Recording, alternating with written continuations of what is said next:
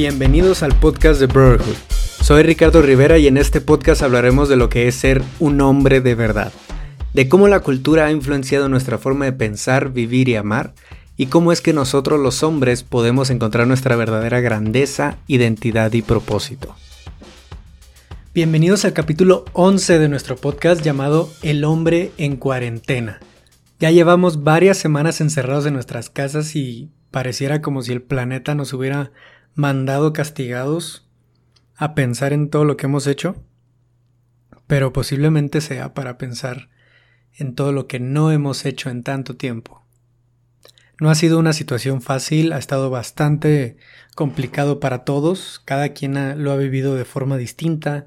Hay personas que están muy cómodas con, con la situación, ya estaban acostumbradas a estar en sus casas, otras estaban totalmente acostumbradas a estar fuera todo el tiempo, a estar en el gimnasio, a hacer ejercicio, salir a correr, y sienten esta ansiedad de no poder salir, de no poder estar con los amigos, con la familia o simplemente fuera, ¿no? En la calle. Ha sido algo que nos ha puesto a pensar y analizar bastante sobre qué es lo que teníamos que no nos dábamos cuenta o que ya habíamos dado por hecho y que tal vez no estábamos valorando, ¿no? Y lo que se me hace muy curioso es que justo el mes pasado, en marzo de 2020, se dieron dos sucesos muy grandes, muy fuertes y, e históricos. Al inicio de mes tuvimos desde la manifestación del 8 de marzo una escala que jamás se había visto de mujeres, una marcha feminista que tuvo un impacto bastante grande y que nunca se había visto tan grande en la historia. Y al siguiente día un paro de mujeres que tampoco se había visto y que en realidad nos hizo ver con más claridad qué es lo que está sucediendo de, de su lado, del lado de las mujeres, y qué cómo se sentiría o cómo sería vivir sin ellas un día. Tal vez hubo algunas mujeres fuera, además que necesitaban estarlo o que simplemente no estaban de acuerdo con el movimiento, pero se sintió un cambio muy grande y muy fuerte. Estoy seguro que, estoy muy seguro de decir que sí se movieron bastantes cosas gracias a a estos dos días, al 8 de marzo y al 9 de marzo, empujándonos un poco más a hacer conciencia de cuál es la situación actual entre hombres y mujeres y la situación de la violencia de género, la inseguridad que están viviendo las mujeres todos los días y, las, y los comportamientos que los hombres estamos teniendo para apoyar esta violencia, ¿no? Para reproducir esta violencia, incluso si nosotros no somos los principales agresores, los violadores o, o lo que sea, Nuestras actitudes muchas veces pueden estar replicando o validando estas actitudes en un futuro o en, o en la vida de otros hombres, ¿no? Y después, muy poco tiempo después de todo este movimiento tan intenso y tan fuerte que, que resonó en todo el mundo, empieza una pandemia. Se empieza a desatar una pandemia como nunca habíamos visto en nuestra generación. Claro, ha habido pandemias fuertísimas antes en, en décadas pasadas, en siglos pasados, pero en nuestra época no había sucedido, no lo habíamos vivido y jamás nos había tocado que nos tuviéramos que encerrar en nuestra casa, no poder salir a ningún lado, no poder incluso saludar a nadie de mano, de beso, de abrazo. Un montón de cosas se nos fueron quitadas en muy poco tiempo y justo en el mismo mes en el que las mujeres estaban marchando y luchando por algo tan importante, ¿no? ¿En qué momento hubiéramos pensado que en el mismo mes se iban a dar desde una marcha por temas de género, en contra de la violencia de género, y al mismo tiempo una pandemia a nivel mundial? Eso sí es algo que que debe ponernos a pensar bastante, ¿no? ¿Qué está pasando en realidad? ¿Qué es lo que sucede? Hay muchos que todavía no nos la creemos, hay muchos otros que están tranquilos, pero otros que están sufriendo de ansiedad fuertísima, de depresión, de simplemente esta incertidumbre, no saber qué va a pasar en los próximos meses, nos tiene en nuestro momento más vulnerable como sociedad, como individuos, como familias, en nuestras relaciones y en todo. Pero algo que creo que es muy importante después de todo esto, después de estar viviendo todas estas situaciones, es que lo veamos de la forma más aprovechable posible, que veamos esto, sí, es un problema, es una problemática social grandísima, fuertísima, pero también puede ser una oportunidad. Podemos verla como una oportunidad y empezar a hacer algo al respecto durante esta situación para salir de ella más fuertes, más sabios, más conocedores de diferentes cosas que tal vez no hemos aprendido, conociéndonos mejor a nosotros mismos, a nuestros más cercanos, pero sobre todo haciendo todas esas cosas y retomando todas esas actividades, todos esos momentos que por una u otra cosa hemos dejado de lado. Y específicamente en este capítulo quiero hablar de la familia, del cómo nosotros, ya sea como padres, como hermanos, como hijos, no hemos dedicado el tiempo necesario a nuestra familia, por poner primero nuestro trabajo, nuestro ingreso, nuestra posición en nuestro empleo, en nuestra compañía, el levantar nuestro negocio, nuestros proyectos. Hemos desarrollado una cultura desde hace mucho en el que una de las más grandes validaciones de quién somos, de qué tan hombre o qué tan gran hombre somos, es a través de qué tanto éxito económico o en nuestra compañía o empresa, cuánto éxito tenemos. Y esto no es correcto. No deberíamos estar basando nuestras identidades en temas tan superficiales como un empleo, como un ingreso o como una posición en una empresa. Sí son importantes, te ayudan a mantenerte, a mantener a tu familia, pero más importante que aquello que mantiene a tu familia, pues es tu familia. Eso va antes que todo, antes que cualquier otra cosa. Y algo que ha pasado desde hace tanto tiempo y quiero meterme aquí en, en, en historia, en irme un poco hacia atrás en la historia. Sabemos que desde hace muchísimo ya se sabe que las primeras actividades del hombre dentro de su conciencia social era ir a cazar. Sí, el hombre lo que hacía era ir a cazar en grupos pero desde muy pequeños se llevaban a los hijos con ellos, pasaban horas juntos, pasaban horas aprendiendo el uno del otro, y el hijo tenía todo el ejemplo del padre y esa conexión con el padre para entender lo que significaba ser un hombre, cuál era el propósito, la identidad de un hombre. Pasaba muchísimo más tiempo con su padre y eso le daba un ejemplo y una guía muy clara de lo que era la masculinidad y lo que significaba ser un hombre. Pero eventualmente, y con todos los cambios culturales y que hemos tenido en la sociedad, esto ha ido modificándose, ya sea que el hombre aprendió a hacer trueque, sabía, no sé, tal vez sabía hacer zapatos y necesitaba algo que otro hombre sabía hacer, que es lo que hacía en ese entonces, hacía un trueque, cambiaba su artesanía, el arte que él sabía hacer, por lo que hacía el otro hombre que él necesitaba en ese momento. Pero él sabía hacer ese arte, se apasionaba por él, se dedicaba a él y le enseñaba a sus próximas generaciones cómo hacerlo con esa excelencia, con ese amor, con esa pasión.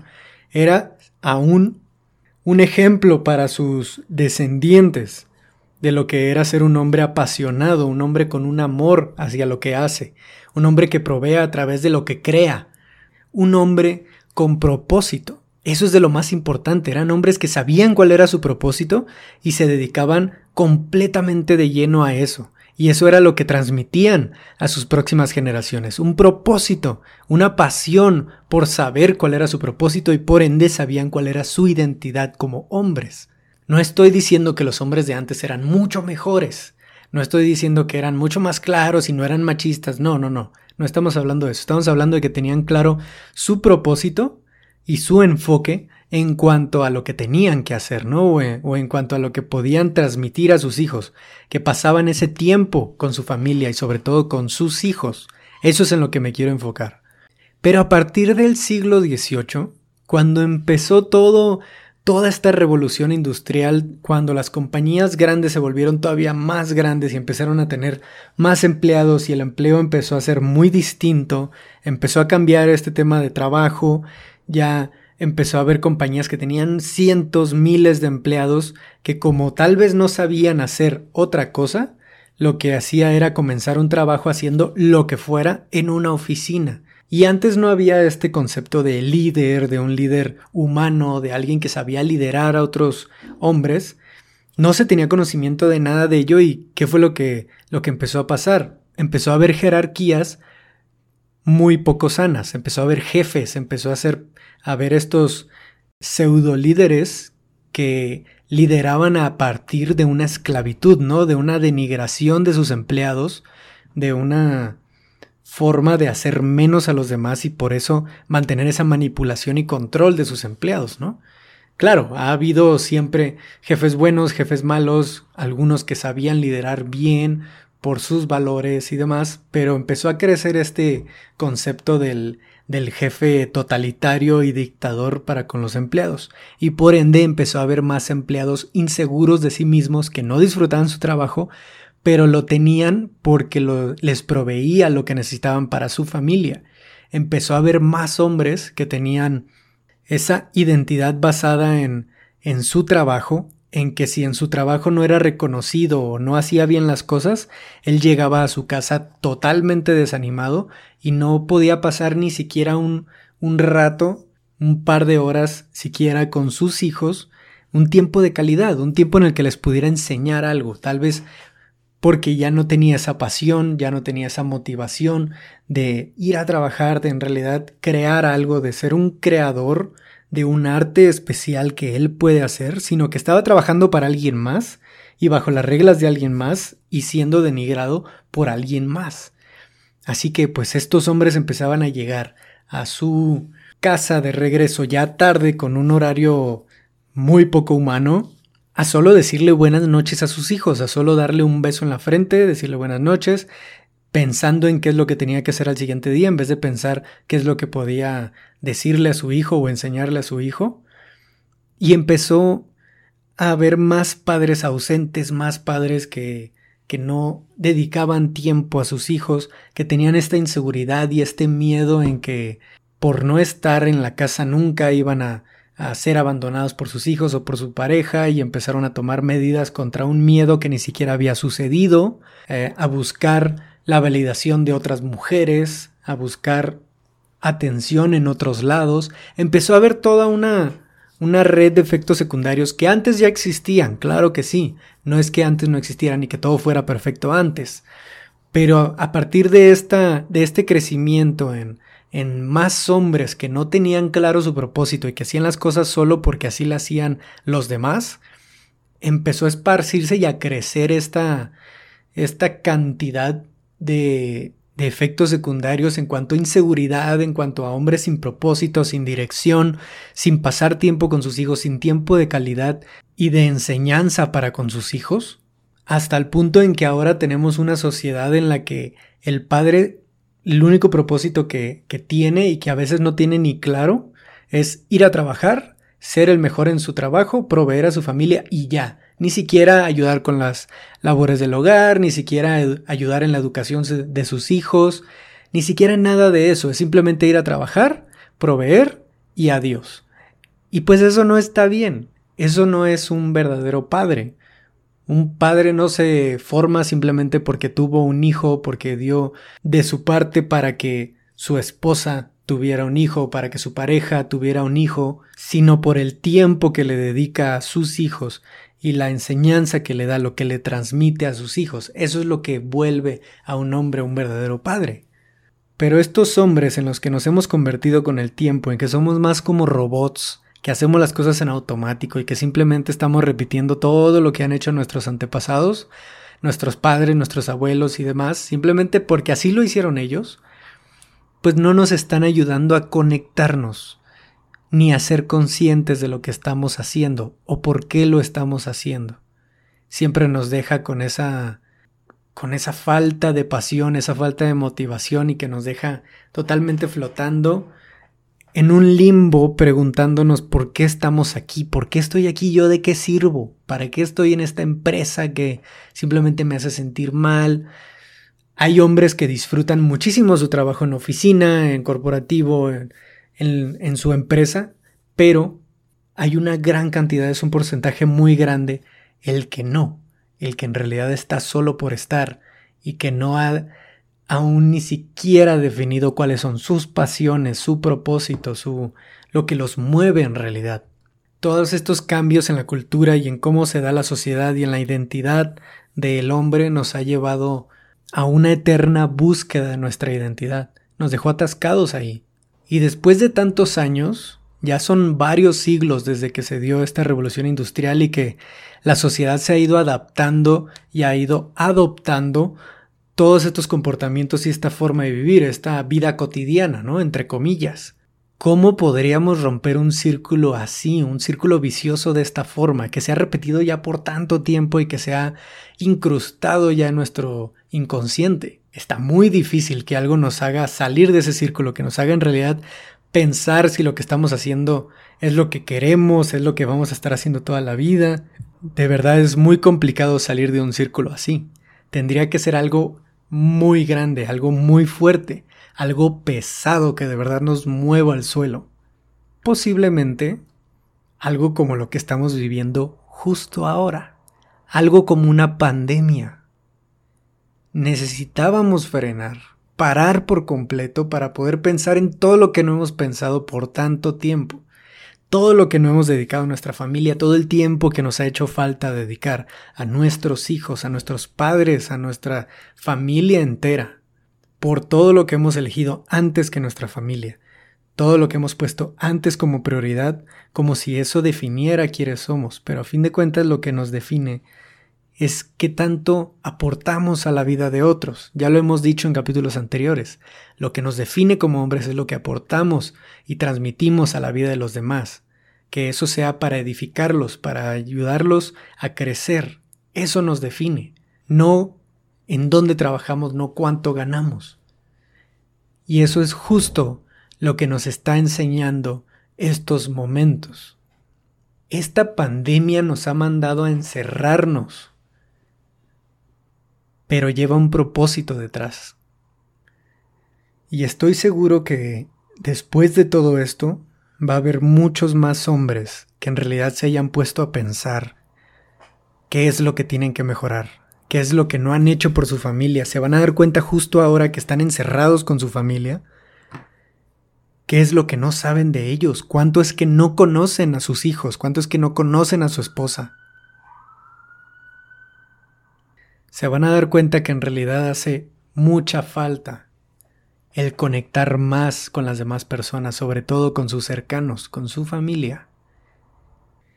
Si tú eres uno de esos hombres que está encerrado ahorita y no sabes cómo convivir con tu familia, si estás con tus padres, si estás con tu esposa, con tu novia, con tus hijos, y te das cuenta que en realidad no sabes cómo llevar esto, ponte a investigar, ponte a buscar más fuentes de información sobre esto, ponte a hacer cursos sobre los lenguajes del amor, sobre enneagrama, sobre relaciones, cómo conectar más, manejo de conflictos, un montón, hay un montón de fuentes y un montón de recursos en Internet. Tenemos, aun si estamos encerrados, tenemos acceso a la fuente de información más grande que ha existido en toda la historia.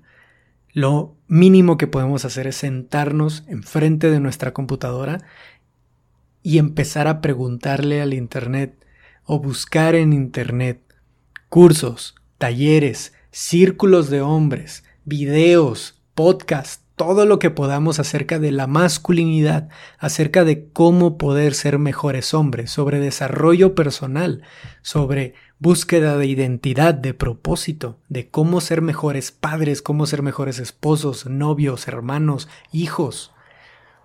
Porque el peor caso no sería lo que el virus nos puede hacer a nosotros como sociedad. El peor caso sería que todo esto terminara y regresáramos a lo mismo. Eso sería lo peor.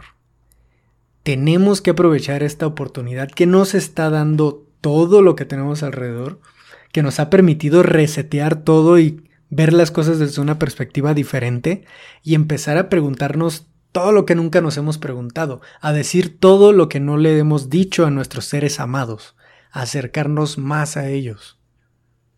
El COVID-19 nos ha preparado el camino para trabajar en lo que no hemos trabajado. Y nuestra responsabilidad es tomar esa oportunidad y dar lo mejor de nosotros. volver a ser esos hombres que dan ejemplo de pasión, de cariño, de dedicación y de amor. Esos padres que todo hijo quiere llegar a ser cuando sea grande. Esos esposos que honran, que respetan y edifican a sus esposas. Esos hombres que hemos necesitado desde hace tanto tiempo. Todos están esperando el momento en el que el virus ya se vaya para poder decir gracias. Ese milagro al final de este camino, de este túnel. Pero ¿qué pasa con lo que pasa mientras? ¿Qué pasa con todo durante ese túnel? ¿Qué pasa con el milagro que, que existe durante el túnel? Durante la crisis. Nosotros podemos ser ese milagro. Sí, tenemos que evitar contagiarnos de este virus a como de lugar, de esta pandemia. Pero tenemos que comenzar a contagiarnos de una determinación tan grande por salir de esto mejores de lo que entramos. Tenemos que hacer lo que nos toca. Y justo como en el capítulo anterior, lo que nos toca a nosotros como hombres es conocernos mejor. Lo dije en el capítulo anterior, lo hablamos en el 9 de marzo en todas las pláticas que hubo alrededor del país para el diálogo acerca de la masculinidad, sobre todo lo que estamos haciendo nosotros como hombres. Justo eso se dijo, lo que nos toca es dialogar, es pensar, es volvernos más conscientes de lo que hemos y no hemos hecho. Y justo después llega esta pandemia a encerrarnos en nuestras casas y aplanarnos el camino para que nosotros podamos tener al fin ese tiempo para hacer lo que nos toca. Y empezar a trabajar en nosotros mismos y en lo que vamos a enseñarles a nuestras futuras generaciones de lo que significa ser un hombre de verdad. Me mueve muchísimo hablar de esto, me mueve bastante porque es una situación muy difícil, muy complicada, pero que al mismo tiempo puede ser una oportunidad muy grande para ver un cambio en todos, ver un cambio en toda la sociedad y que esto de verdad nos haga crecer como humanidad, que nos haga salir adelante con todo lo que nos ha hecho falta. Y bueno, antes de terminar el episodio les quiero comentar que vamos a empezar muy pronto un círculo de hombres de Brotherhood. Puede ser que cuando lo estés escuchando este capítulo ya hayamos empezado el círculo, pero no te preocupes, entra a nuestro Instagram, busca el post del círculo de hombres y mándanos un mensaje para saber que te quieres unir, que quieres estar ahí con nosotros. Vamos a estar hablando sobre hábitos, vamos a estar hablando sobre ideas de cómo trabajar en esta situación, cómo establecer nuestras prioridades, cómo manejar nuestros conflictos que vamos a estar teniendo porque los va a haber, Va a haber conflictos con nuestros más cercanos, con nosotros mismos, en nuestro trabajo, y tenemos que apoyarnos. Este círculo va a ser para poder apoyarnos entre hombres y poder compartir nuestras experiencias, poder crecer a través de ellas y tener ese soporte entre unos y otros. Así que como lo dije ahorita, métete al Instagram, busca el post de Círculo de Hombres, mándanos un mensaje para que podamos unirte y seas parte de este círculo. Invita a quien quieras, pueden entrar tus hermanos, tu novio, tu esposo, tu abuelito, tu papá, todos los hombres son bienvenidos, así que invítalos. Y bueno, que estén muy bien, quédense en casa, a menos que en realidad no tengan opción, si viven al día, pues cuídense mucho, tomen todas las precauciones necesarias para no contagiarse o contagiar a otras personas y sepan que no están solos a través de esto sepan que todos estamos pasando por un proceso, tal vez no estamos todos en el mismo barco, porque estamos en diferentes situaciones, pero estamos pasando por la misma tormenta. Y por ello debemos estar muy unidos y apoyarnos siempre. Les mando un abrazo virtual muy fuerte, virtual nada más para no contagiarnos de nada, y les deseo lo mejor. Que estén muy bien. Adiós.